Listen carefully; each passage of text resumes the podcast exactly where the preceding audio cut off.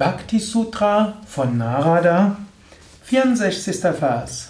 Stolz, Eitelkeit und dergleichen andere Untugenden müssen aufgegeben werden.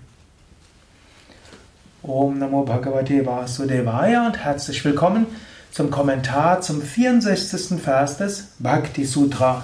Insgesamt enthält das Bhakti Sutra ja 83 Verse. Wir sind jetzt beim 64. angelangt. 64 spielt auch in Indien eine besondere Rolle. 2 mal 2 mal 2 mal 2 mal 2. Ich hoffe, ich habe jetzt ausreichend tatsächlich 64. Eine besondere Zahl. Und so hat dieser Vers auch eine besondere Bedeutung. Er ist einfach, er ist klar, man könnte sagen banal. Stolz, Eitelkeit und dergleichen andere Untugenden müssen aufgegeben werden. Hm? Also einfach. Kannst natürlich sagen, so einfach ist das nicht, das alles aufzugeben. Schon richtig. Wenn das alles so einfach wäre, dann wären alle Menschen, die mal so ein bisschen emotional enttäuscht von anderem sind und irgendwie von Gott berührt sind, wenn sie sofort hin, vollkommen. Es sind solche Dinge Stolz und Eitelkeit. Also ein Stolz, ne? man will dieses nicht, man will jenes nicht, weil man irgendwo sich besser fühlt oder denkt, das ist, das ist unter meiner Würde oder sollen andere machen. Eitelkeit, man will schöner sein und man will besonders großartig erscheinen und so weiter. Du kannst selbst noch überlegen, was hast du für Untugenden? Hm. Hm, der verschiedenste Menschen haben unterschiedliche Untugenden. Du kannst sagen, ja, die will ich aufgeben. Das ist erstmal so ein Entschluss. Erstmal wirklich sagen, zu erkennen, das ist eine Eigenschaft in mir, die ist nicht gut. Und die will ich aufgeben. Danach kannst du überlegen, wie setze ich das jetzt praktisch um.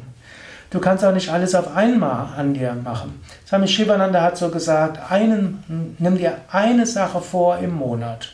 Und indem du das einmal, eine Sache machst, einen ganzen Monat lang, dann kannst du eine Menge bewirken. Also, wenn du zum Beispiel feststellst, ist Stolz ne, und vielleicht auch Dünkel, Eitelkeit, dann kannst du überlegen, was kannst du tun. Du kannst es zum Beispiel zur Aufgabe machen, den nächsten Monat alles zu tun, was zu tun ist. Nicht zu überlegen, dass ich mag oder nicht mag, was ist meine Würde, was ist unter meiner Würde, was sollten andere machen. Du tust, was zu tun ist, ohne Murren und Knurren. Die einfachste Weise, Stolz und Eitelkeit zu überwinden.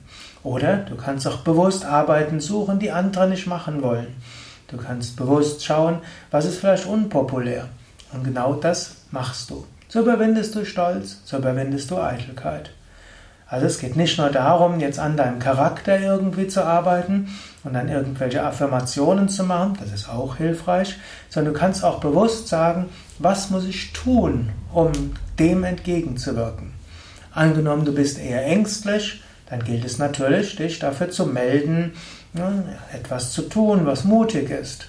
Vielleicht einen Vortrag geben, vielleicht auf die Straße zu gehen und sich mit Menschen unterhalten, vielleicht hm, irgendwo mit Menschen sprechen, was auch immer es ist, tue etwas.